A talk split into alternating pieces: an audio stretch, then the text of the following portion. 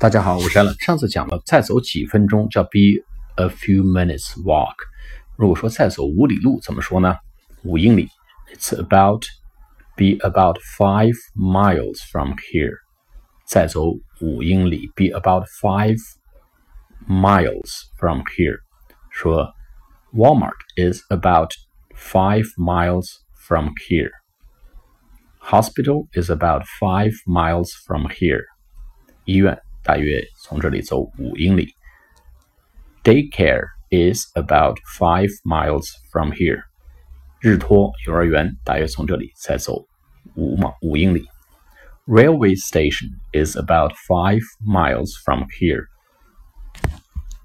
火车站从这里大约再走五英里。好了，我们就讲到这里，再见。